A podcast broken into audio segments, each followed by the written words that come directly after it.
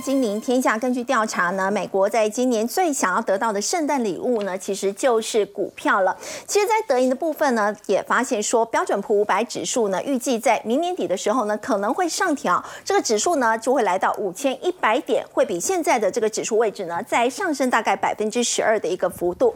那我们说到中国呢，现在这是不是也要来救经济呢？中大陆国家主席呢，习近平呢，今天到这个上海呢，期交所，那么还有一些科技公司呢，去参访，那么最主要的一个目的到底是什么？另外呢，在中央大学台经中心也说，台湾十一月份的的这个消费信心指数呢是上升的一个情况，而且是创下了一年半以来的这个高点。那么接下来的这个信心还会持续的一个回升吗？另外，包括在台股的部分呢，在今天大涨了两百零三点，而且指数呢也一举收复了五日跟十日线。如果接下来指数还要续涨的话，会有哪一些的观察重点呢？我们在今天节目现场为您邀请到财经专家游廷好。晚安，资深分析师李永年，呃，肥好，各位观众朋友，大家好。资深分析师谢晨燕，肥好，大家好。以及金鼎天下特派员叶芷娟，大家好。好，我们现在看到哦，先请教挺好，美国人最喜欢的圣诞礼物哦，竟然是。股票，但是美国股市呢，在今年表现也是很亮眼。那么接下来还有机会再进进涨吗？呃，对哦，这一次我们可以观察到，尤其是雅虎财经所做的民调，是百分之七十的美国人表示很希望收到一项投资作为节日的礼物哦。但是呢，他有进行样本数的调查，大部分是以年收入十万美元以上的这些资产阶级，所以大部分人可能真的只是想要礼物而已哦。只是说具有投资思维的这群人，他认为股票资产目前来看是有持续向上推动的空间的。嗯，可是就目前情情况来看，它有代表着市场对于接下来，不管是年底到明年年初一整条。不管是我们接下来看到联总会各种动作所造成的股票市场的牛市繁荣嘛，这是不一定的。为什么这么说呢？因为市场上其实对于明年经济衰退和软着陆始终还是僵持的情况，没有一种观点目前被学界完全的主流认定。没有人说一定会衰退，但是也没有人说一定会软着陆。但是呢，至少投行的目标价认为，不管明年是软着陆还是经济衰退啊，它设的年底的目标价点位都是高的。哎，这要怎么解释呢？我们先具体观察。你像是加拿大皇家银行 RBC 的部分呢，目前最新针对二零二四年标普百五指数的目标价已经上行到五千点了。那美银的部分呢，原本它也是在美国当中算是一个偏空头啦，认为衰退不可避免了。目前认为软着陆的机会正在提升，预估明年的目标价也会提升到五千点左右啊。就连过去最为看坏美国经济的德意志银行啊，很莫名其妙的，他认为啊，二零二四年上半年会看到美国 GDP 连续两个季度的衰退，也就是我们讲的技术性衰退，失业率会大幅上升啊！明年中旬会冲到四点六 percent，现在是三点九啊，比较看坏嘛，非常的看坏，而且它看坏到什么程度呢？就不止经济形势会变差，而且明年联总会啊会采取激进降息啊，全年会降息七码，七码，对我们通常看到这个七码，突然认为啊，你在一年内降息七码，那不就意味着景气已经崩盘了吗？嗯，但是他认为没错。景气会陷入到急冻的状态，导致联储总会必须紧急降息。但是有趣的事情是什么？是他把年底的目标价调升到了五千一百点啊！他甚至比美银和加拿大皇家银行高对对。那为什么他认为明年会大衰退？结果它的目标价还在提升呢。对，这两者都认为明年会软着陆。你认为明年会软着陆，所以可以上看到五千点，这可以理解啊。现在大概四千五百点嘛。那你为什么明年认为会大衰退，结果会涨到五千一百点呢？那就换说，一个是属于金金涨格局，软着陆就认为行情会在半信半疑中持续的推升，而且依循着基本面向上持续拉抬。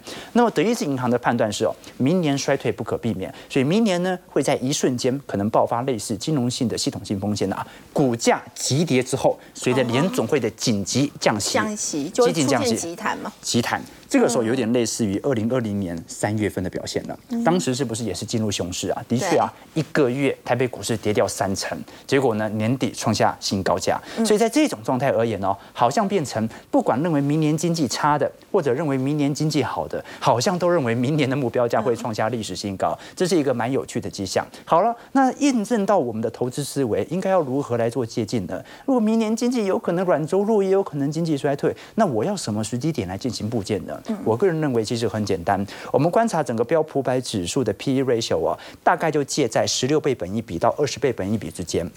有时候会比较高，代表着估值有点推高；有时候会比较低，代表着估值有点被低估哦。那如果我们换算今年到明年的 EPS 变化，今年的 EPS 二零二三年是二百二十四块，明年大概会来到二百三十七块啦。如果我们从标普五百指数的获利通道来进行本一比上下的对照，你就会发现一个非常清晰的路径啊，那就是今年的低点大概就在四千点左右，嗯今年的高点大概是在五千点，所以今年是四千点到五千点，就是十六倍本一比到二十倍本一比的区间。那么如果换算明年两百三十七块来做推估的话呢？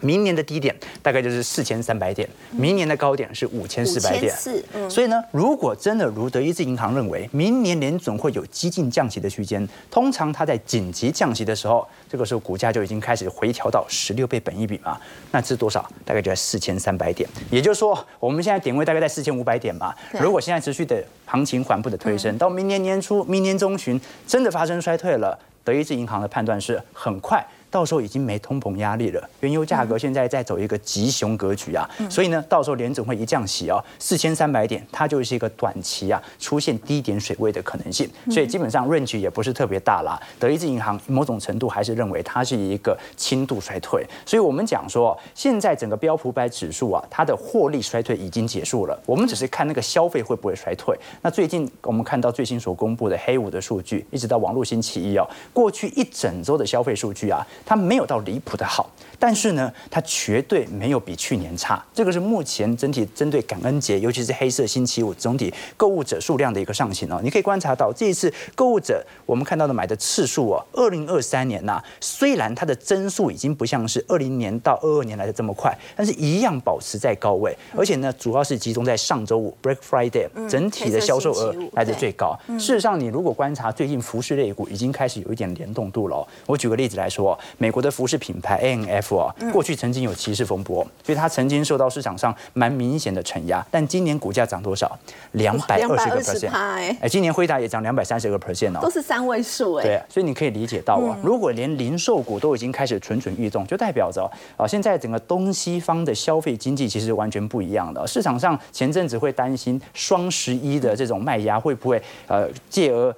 影响到感恩节、黑色星期五的麦芽看起来是没有，所以如果美国的消费它没有进入到严峻的衰退，那是不是就说明明年就算衰退，也是类似德意志银行预估的这种轻度衰退呢？那如果到时候你看前几次联准会都预判错误嘛，不该升息的时候它升息啊，该升息的时候不跟不不升息，那明年呢？如果是其实没有衰退的严重，但是如果它是采取激进降息呢，这个时候股价可能就会完全喷出了。所以不管你可以观察到，目前的空头还是多头啊，反而对于明年的目标价路径是一致的。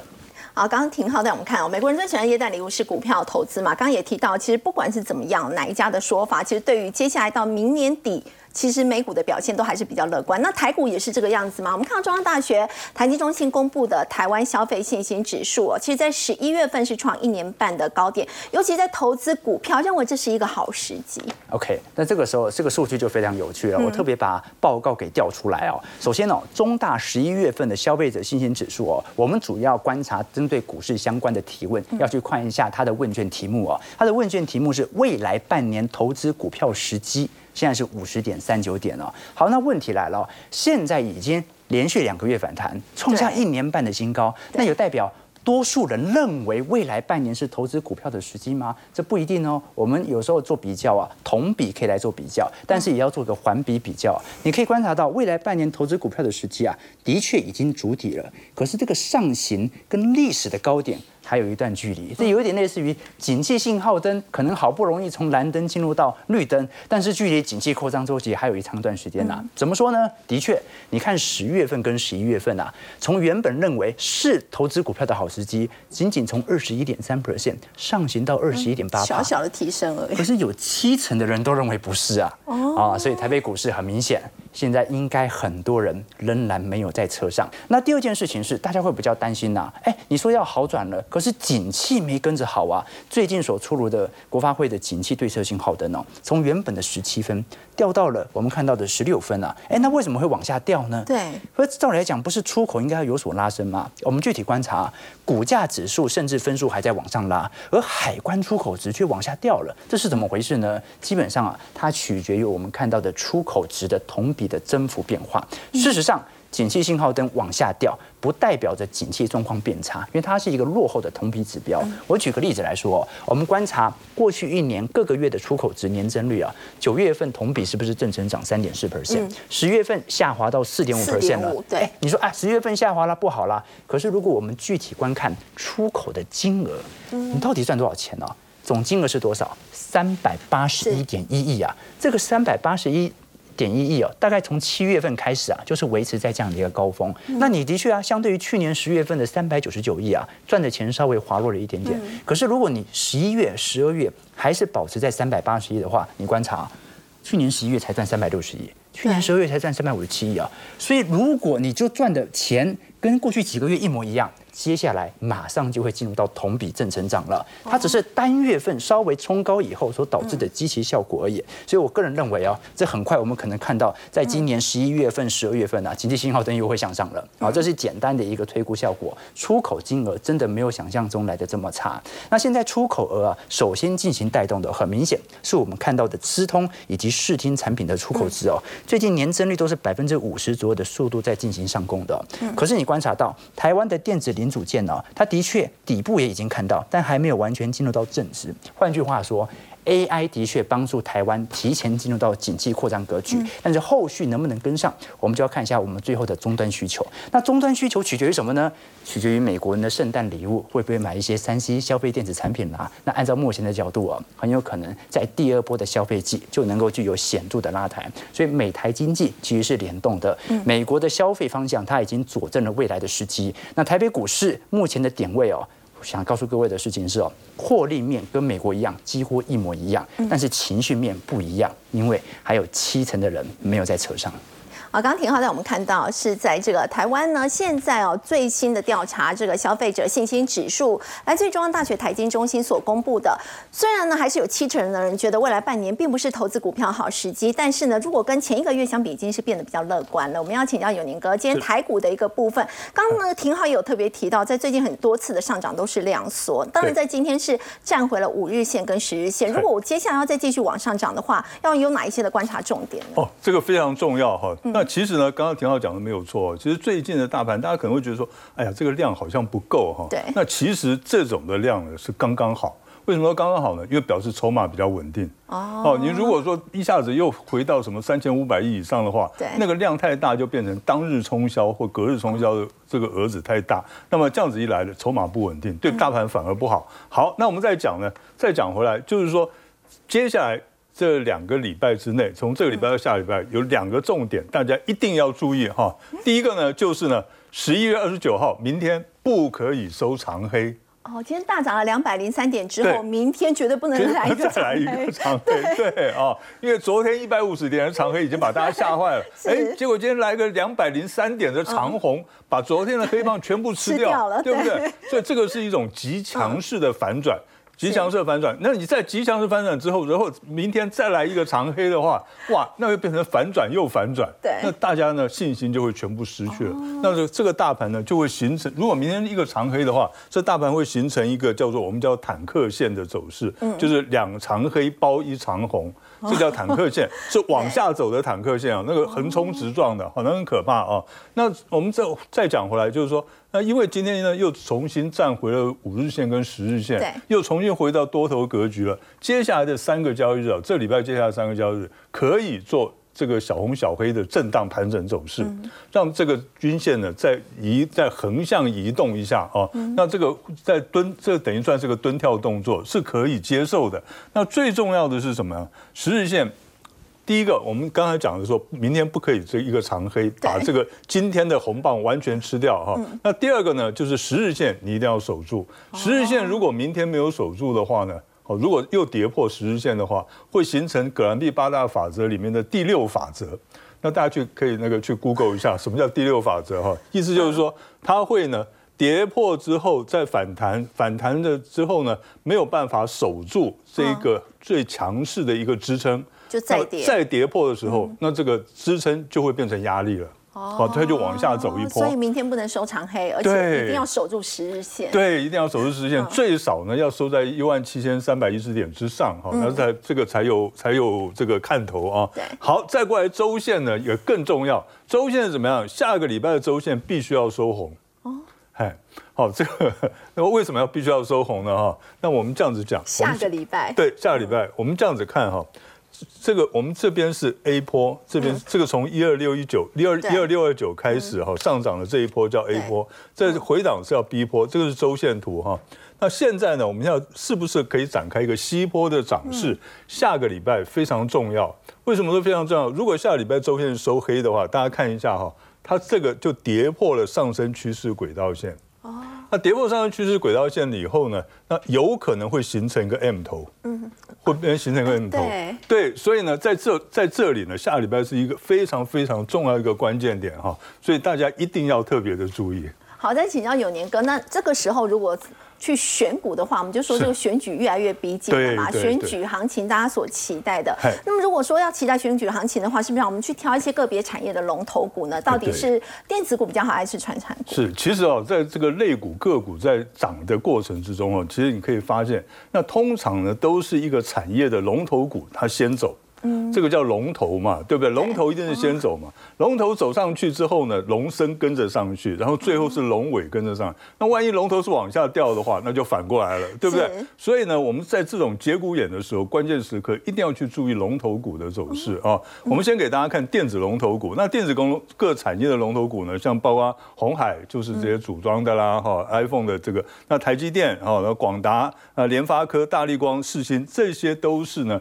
这个所有族群里面的龙头，那我们是要怎么挑呢？第一个，我们要看十一月以来三大法人买卖超的，看谁买超的比较多，这是看筹码哈。我们可以看到台积电买超了十一万多张，那联发科买了八千多张，大力光买了一千三百多张哈。好，然后呢，它是不是有站上所有的移动均线？是我在这边画三角的是，它可能站上了这个中长期的移动均线，可是呢？并没有站上短期的移动均线哦，或者是刚好反过来。它站上了所有短期移动均线，可是没有站上中长期的移动均线，就是呢，还是在均线有均线有支撑也有压力，所以画三角形。那画叉叉的是不管中长期还是短期都没有 它都跌破了，对。好，那打圈的当然就是所有的都站上去了啊，这个很容易了解。那还有一个呢，就是呢量价关系，那到底是大量沉底呢，还是大量沉头？哦，这上档有没有大量套牢压力？那我们打圈的就表示呢是大量沉底的，嗯，那打叉叉的呢？就是大量沉头的哦，所以这你就知道，它即使它现在的表现很好，可是呢，它反弹上去，因为上面有大量套牢压力，它能够涨的空间有限哦。好，那么十月份的营收这是基本面了哈，我们就看十月份的营收谁好。其实呢，看起来哈，这有两档，一个是台积电，嗯，它的表现。各方面来看都不错。另外一个呢，就是联发科哦，联发科是全红，对不对啊？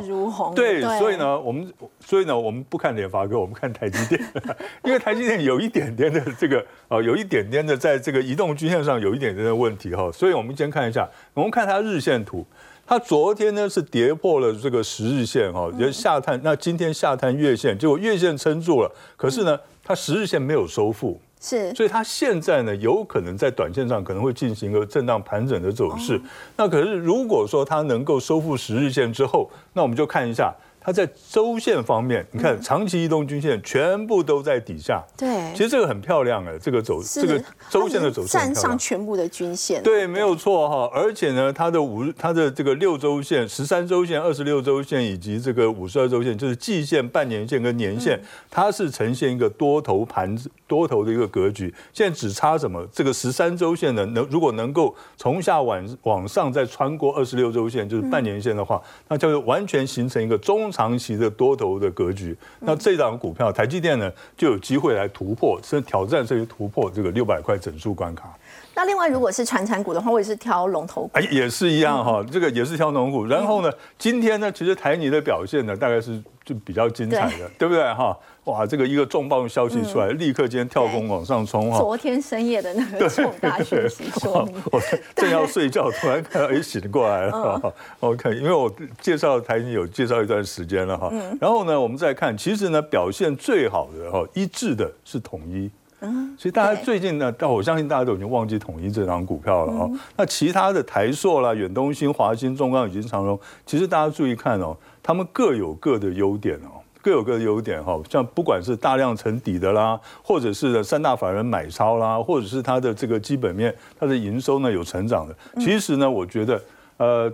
传统产业的龙头股，他们最大的利基是什么？第一个位阶低，第二个单价低。哦，在指数在高档的时候，大家都会怕，你知道吗？那会怕的时候，你就会往下看，对不对？哇，看底下有没有这个安全垫在那边保护着我们啊？那所以呢，现在传统产业的龙头股，我觉得他们就是安全垫。那我们可以看一下台泥的，台泥的，我们不看这个统一哈，其实统一大家自己去看他们的线图呢，其实是非常漂亮的。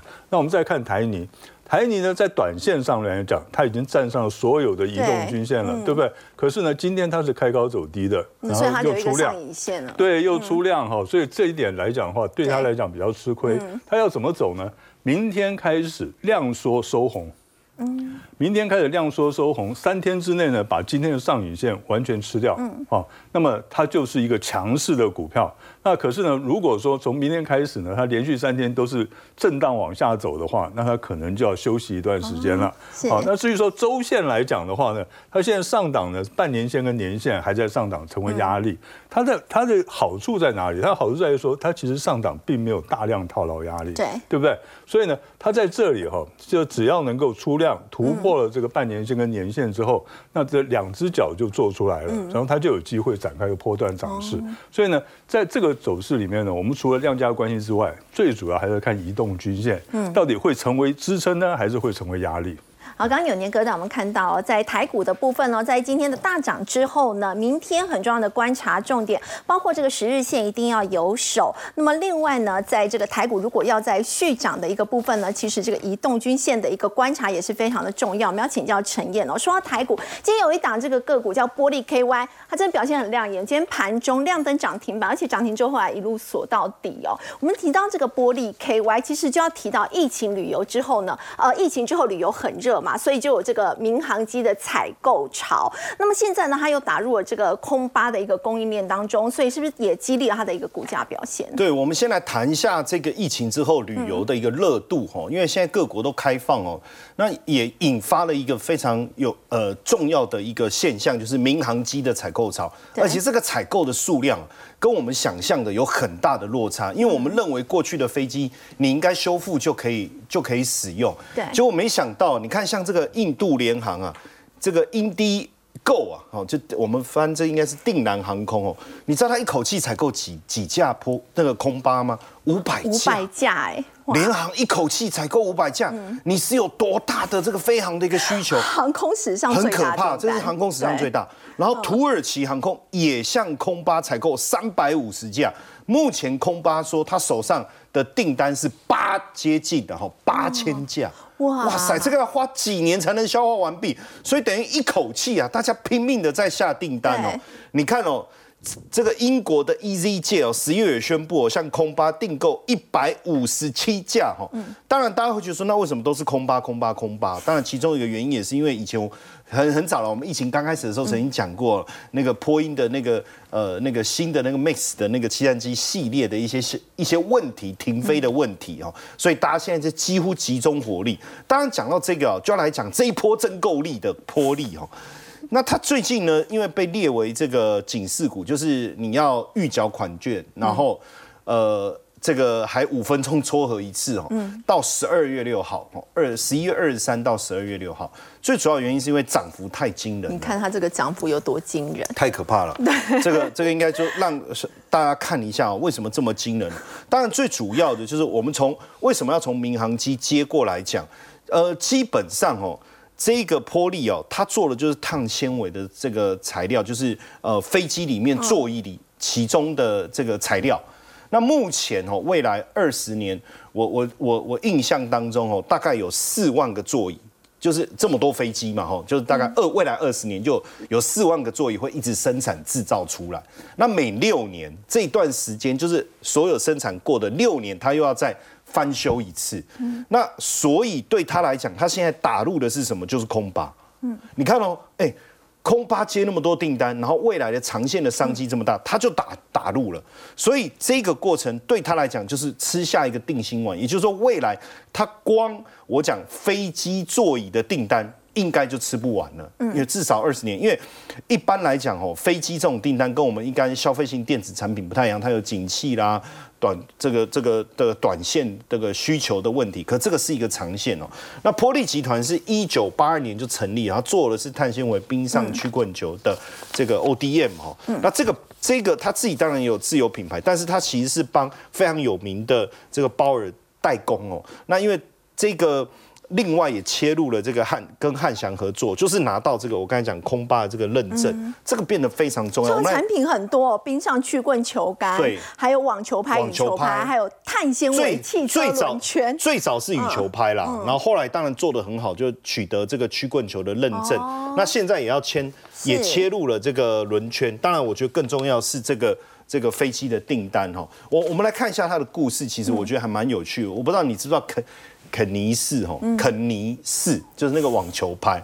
那这个这个应该是以前有在打网球，知道这是很知名的一个品牌。那他们的这个创办人就洪敬山就从这个地方出来的。那出来我总不能跟我自己的老东家抢生意，所以他就做羽球拍。哦，是这个原因的哦，但是拍子其实整个制作的过程都非都一样哦。那当然，这中间有一个很有趣的小故事哦。一九九七年他已经有成绩，他想要去中国大陆发展，嗯，那就要去发展的时候，不知道为什么整个工厂就失火了。那失火就麻烦了，你要怎么去呢？好，他想办法凑钱，凑了两千五百万，就把工厂恢复起来可是就就恢复工厂啊，可是恢复以后，你就没有足够的资金去大陆，因为你要。行销嘛，那羽毛球你就是要办比赛嘛，对不对？好，没钱，山穷水尽，那怎么办呢？他突然想说，哎，那我让我的代理商来办啊？就你们几个经销商来，你就变代理商。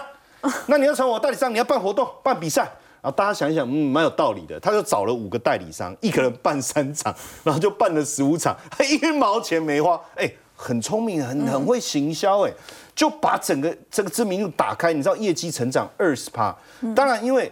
不不不光只是说他懂得行销，我们在看他这个为什么可以拿拿到这个曲棍球品牌包的订单。其实他买了很多知名龙头品牌的球杆来做一个测试，你知道吗？他发现说一百公斤这样啪啪啪啪去撞击，这个已经很厉害的品牌是九百下，用一百公斤以上的压力去撞它的就曲棍球，曲棍球，因为你打曲棍球的时候，你会其实一直在挖那个冰啊，所以其实很容易断，大概平均寿命是一百八十天。哦，一百就是那个那个你一直打打到就断了哈，所以你的耐撞击力要很强。你知道它是几下？三千下。三千哎，所以他做的很好，所以他就成为他这个这个包尔的这个这个代工厂哦。那他这一家从八趴市占率一直成长到四十趴，所以把它带动起来。那当然在这当中还有一个，就是为什么突然又跑去轮圈？你你这个过程就是有点跳，其实没有。我们讲的是材料，碳纤维的材料轻耐用。你知道轮圈很重要，为什么？因为你轮车子你再怎么减重，我简单讲，你车子减重十公斤，你不如轮圈减一公斤。所以轮圈怎么样轻量化变得非常的重要。那轻量化很简单，就碳纤维。可是碳纤维很贵啊，一个轮圈如果是整个碳纤维要一万美金啊，很吓人。那我做铝圈呢？哎，三千美金。那我可不可以做两个中间？就是我外面是碳纤维，我里面是铝呢？哎，这样是不是价格就在两个中间？对，又有达到轻量化，结构也够强，成本也下降。对，他做到了。哎，所以你看他很厉害，而且轮圈的市场确实现在大家都要求轻量化，他也非常看好。当然，我觉得更重要的还是在这个航太这个领域了。我刚才讲，哎，二十年四万张座椅，这个吃不完呢。等于这个单子接下来以后满。这个二十年，不过最近因为因为这个警示股的关系哦，所以它的它暂时量下来。那也许未来这个长线涨多以后，哎，慢慢压回，然后回到一个正常交易的时候，大家还是可以持续的观察。好，刚前一段我们看到是在台股当中玻璃 KY 的故事，那么股价呢在今天呢还是亮灯收涨停的情况。我们来关心的是，这是为了要救大陆的股市吗？还是大陆的经济呢？习近平呢今天到上海去视察，显示他要去复苏中国经济的这个决心。不过我们要请教子娟，为什么会去？期交所呢？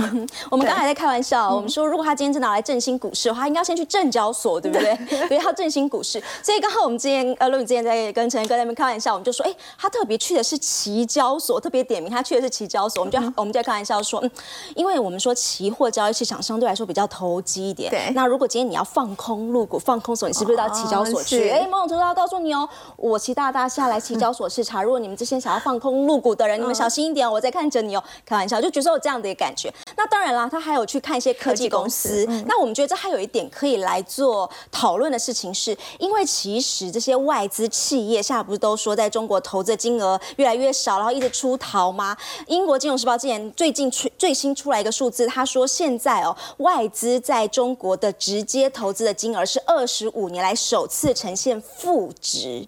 哦，所以外国企业现在都没有在中国这边做直接的一些投资，数字是负值。所以某种程度上，他现在做这件事情有没有像是说我重新来跟你做一个示好？哎，这外资企业你们可以回来哦，我这里把这个上海当一个样板。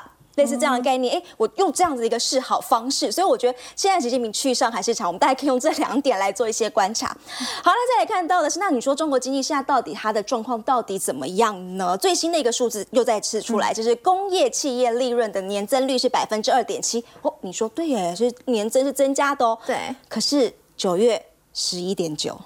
八月十七点二，那是双位数，对，这这次的年增百分之二点七，其实透露的是经济还是很疲软哦。对这样的一个状况，所以经济很疲软状况，当然就会出现到各个的烂尾楼。不过我们现在要讨论是摩天烂尾楼。之前在经济的市场，我们有开玩笑说有一个呃摩天楼效应，就是说当一个国家它拼命的在魔咒，对不对？魔咒就拼命在盖这些摩天楼的时候，盖完的前后那个时候反而会造成它的股市疲软，反而。造成经济衰退，对，所以之前有说啊，大概在二零一八年的时候，那个时候全世界同期在盖四十层楼以上摩天楼，大概有两百多座，但其中百分之六十都在中国。哦，好，那现在这个可以堪称是摩天楼界最高的烂尾楼事件。这个来看到的是在深圳，那中国第一高高楼，那时候是世贸深港国际中心。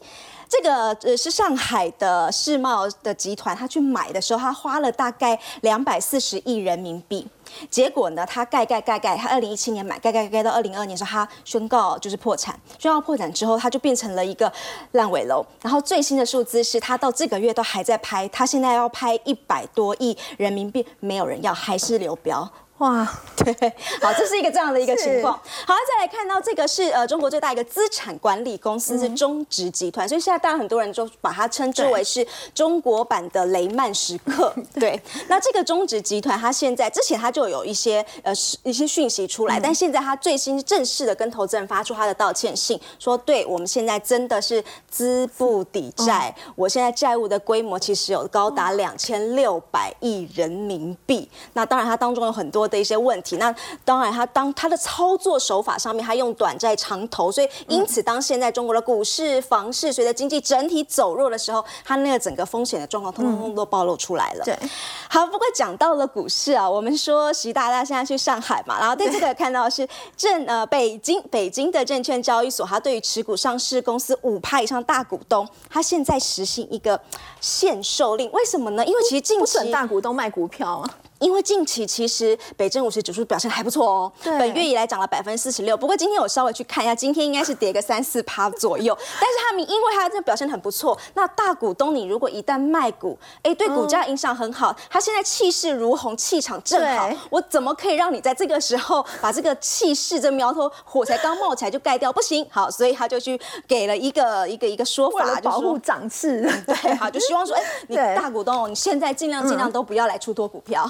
好，再请教子娟哦。现在有一个消息提到习近平呢，他就是习近平家族。现在有外媒说他们涉足中国的电动车产业。我们知道中国一直在发展这个电动车产业，但是习近平的家族却传出有涉足这样一个情况，而且从政府补贴，他们从这当中也获得不少的好处嘛。好，我们现在来看这个是欧盟委员会主席冯德莱恩，他下个月好还要去北京。那他们。这媒体报道啊，西方的媒体报道就说，哇，他选在这个最冷最冷的十二月，天气就很冷了，然后去那边，然后谈判，他们现在预期说好像也不会谈得太顺利，为什么呢？他现在主要要去谈的是电动车补贴这样的一个问题，因为其实中国对于欧盟一年的贸易顺差，中国对欧盟贸易顺差是四千四百亿十三兆台币哦，所以他这样子，他认为是很庞大一个数字。那他们当初特别要拿出来讲，就是电动车，因为他们说。说中国的电动车产能过有过剩，结果你就拿着一些中国政府的一些补贴，然后去倾销到了我欧盟这个，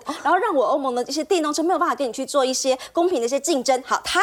要来解决这件事情，好，这原本大家期待他来解决这件事情，对。但问题就来了，你说中国电动车，中国电动车，但现在现在说习近平家族有涉足到电动车行业，怎么说呢？我们要先来看这个，我要先来考一下大家了。习近平妹妹的女儿，那是习习近平的谁？外甥女，外甥女，好开个玩笑。好，他的外甥女婿，哈，就是他的先生，他的外甥女，哈，这他的外甥女婿，他呢，这个他叫做福大牛。那去年夏天的时候，他突然出现在一间美国新创的电动车厂，叫菲斯克，他的一个董事会名单，中国董事会名单成员上面突然出现了这个人的名字。好，这个人名出来之后呢，他就突然成立，突然突然说说我要在上海建立一个经销中心。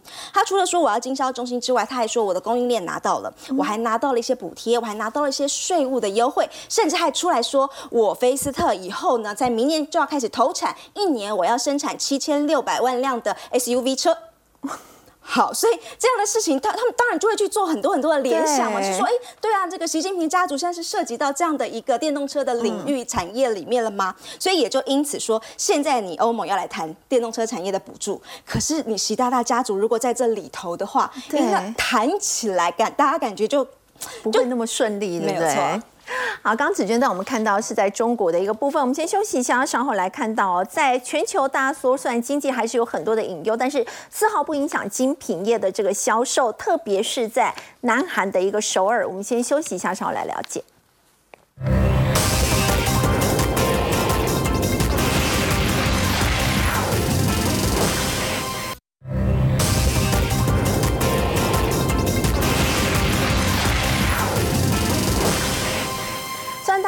这个景气的一个后市，还是有很多的一个疑虑在。不过陈毅，我们看到这个奢侈品行业似乎是不受影响，预计今年整个销售额可以达到一点六兆美元。而且如果说以几大城市来看的话，包括南韩的首尔已经是在前三名了。对这个数字哦，说也奇怪哦，不管景气怎么严峻哦，对，大家对于通膨给消费所带来的信心如何的打击，奢侈品永远是我们追不上的一块哈。你看哦，这个是呃贝恩意大利奢侈品跟意大利奢侈品协会他们做的一个研究哦，就今年整个全球奢侈品的一个市场销售额是一点六兆。比去年又成长哎，可今年不是通膨的问题，大家就说整个消费，甚至现在大家都讲究所谓的 CP 值，有没有？就是说你怎么样选择更更好的替代品？没有，奢侈品没有这种东西，唯一就是唯一。你看成长速度、销售额还超过疫情前大流大流行前的水准。当然我们在讲奢侈品哦，第一个想到的。反正不是巴黎，应该就是意大利吧。我我在想是这样，但这我都没有去过。但有趣的事情是，这一次的一个排名下来以后，哎，巴黎竟然一直被往下挤，挤到哪里？第四名。巴黎还怎么可能？我我没办法接受，所以我们就找前三名是谁？哎，东京好像蛮合理，可以理解，因为确实现在。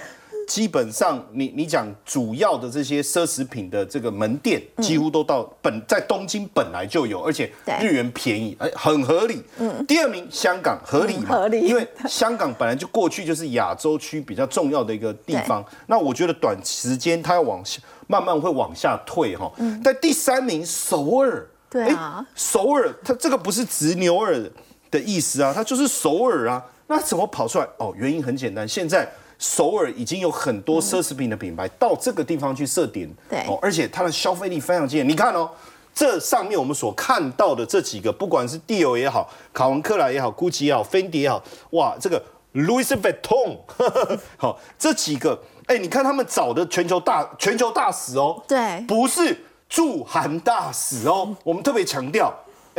这不是都是韩国知名的明星吗？都是韩团知名的明星，所以代表什么？其实他找他来当全球大使，其实就是给韩国人看的。哎，你看。韩国人赶快来啊！你的消费力够惊人呐！我们上次也在节目中聊过嘛，就是南韩人买精品，真的很可怕，很可怕哦。所以你看大摩的报告，韩国奢侈品消费支出，二零二二年一百六十八亿美金哦。哎，成长二十四趴，你说这个比美国还强啊，比中国还强啊，嗯，而且强到山寨，然 后山寨走势，山寨当然从哪里？从中国，从中国把它运到韩国，哎，也蛮近的了哈，跨啪啪跨一下就过去。但是说实在的哦，如果你正品来讲，哎，一点五兆，哎，这个走私的规模相当的惊人。当然，韩国这么强的一个购买力哦，是不是真的？就是经济会复苏，其实还需要更多啦。所以我们就看到其他地方的观光客赶快来我韩国买嘛。所以你看哦，这个韩国政府宣布哦，他说明年开始，这个很快哦。嗯。哎，我最近在划那个机票，你知道去韩国机票多少钱吗？七百块台币，七百块，真的七百块台币，很不夸张。飞釜山七百块，那当然没有含行李。但如果你行李加一加，来回七千台币，天哪，赶快来去 shopping！为什么？他现在退税即买即退的额度提高一倍哦，嗯，然后呢，单次从五十万提高到一百万，总额度从两百五拉高到五百万。要不要？所以这兴兴奋了，对不对？对。而且不止这样哦，就是他为了拼经济，他们最近在办这个来电五十。我不知道你知道来电五十，就是呃很多男生很多女生，然后我们我们我们看对眼，然后就就手牵手，然后就去当好朋友这样。你那个年代的相亲节目。对对对，相亲节目，这个这个廷浩应该就不知道我们到底在聊，不知道我在聊什么了。那这个路透就就报道了这个活动，这个活动是谁办的？是他们当地经济。道的市政府办的，嗯，然后他办这个活动很有趣哦，办了五轮哦，嗯，就说因为不是商业活动嘛，所以很多人想要报名参加，还挤不进去哦，你可能要报好几次，终于轮到你。他办了五轮，四百六十个人参加，你猜配对了多少人？成功配对哦，四百六十人，竟然一百九十八人真的成功配对。哇，太惊人了，很惊人了。当然要年轻人，二十到三十，我去就被踢出去。然后他说：“你这个来混的，根本就是来占名额。”然后要抢，目的就是要抢救他们的出生，因为他们出生率现在太差，才零点九八。你说美国一点六，日本一点三，差太多。少子化情况在南韩真的非常然后参加游戏，你看，哎，红酒啊，游戏啊，这刺激消费。然后现在。这个为了刺激消费，你看韩国现代汽车也跟亚马逊合作线上购车，哎，这个不容易。就可以买车。其实在美国是不行，但它的当然也不是说真的，你在网络上订二十四小时之后车子送过来，你还是要去门店取货。但是会不会刺激这个消费？对。再加上我们看到这个贸易的数字已经开始成长。出来了哈，包括半导体的部分、手机的部分，其实都有开始出口数字增长这样的一个趋势，所以会持续复苏吗？我觉得有机会，十一月再来电五十，变来电一百，变来电五百，变来电五千，应该能够持续推动消费的增长。好，我们先休息一下，稍后来看到是在房市的部分哦。我们说到呢，在整个新清安房贷热度的带动之下呢，果然也引爆了一些刚性的自住的需求。那么现在的购物到底有什么样的一个趋势呢？我们先休息一下，稍后来了解。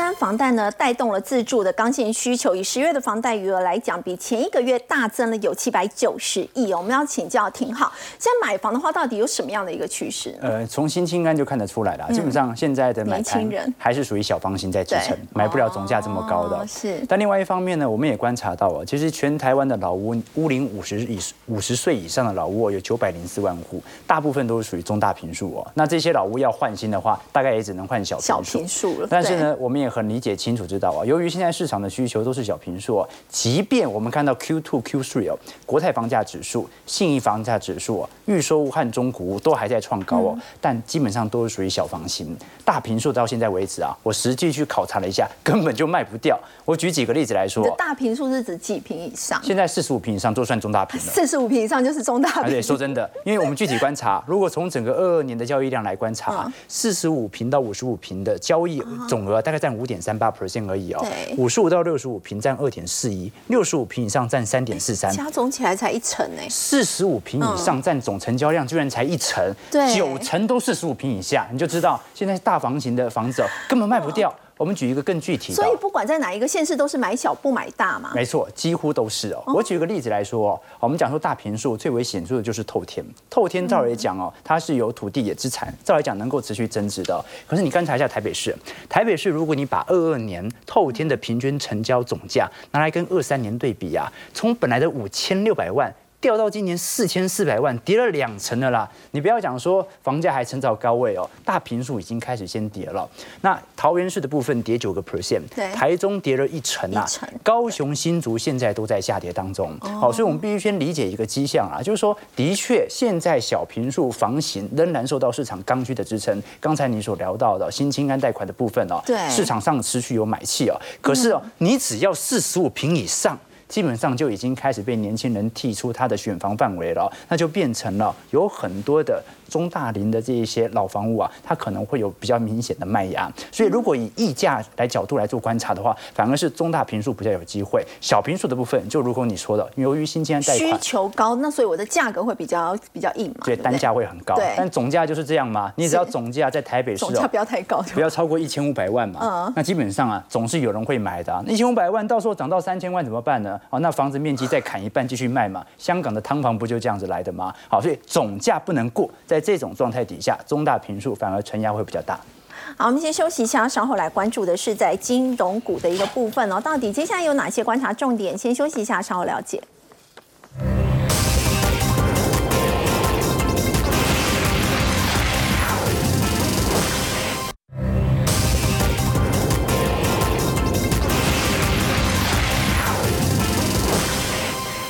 好，这个礼拜呢，有多档的这个金融股呢召开法说会哦，大家很关心明年到底它的获利跟展望如何？要请教有年哥，尤其金融股有机会酝酿新一波选举行情哦，看起来是有机会的哦。为什么有机会呢？哈，大家可以看一下，现在金融股的利多哦，可以说是非常多。现在最最多利多的就是金融股了啊。那么怎么说呢？大家看一下，在这个尤其以金控股来讲的话，在二零二三年前十月的 EPS 超过去年哈。的全年度的 EPS 的有九档，哇，总共才十四档，哎，对，然后九档超过了，对不对？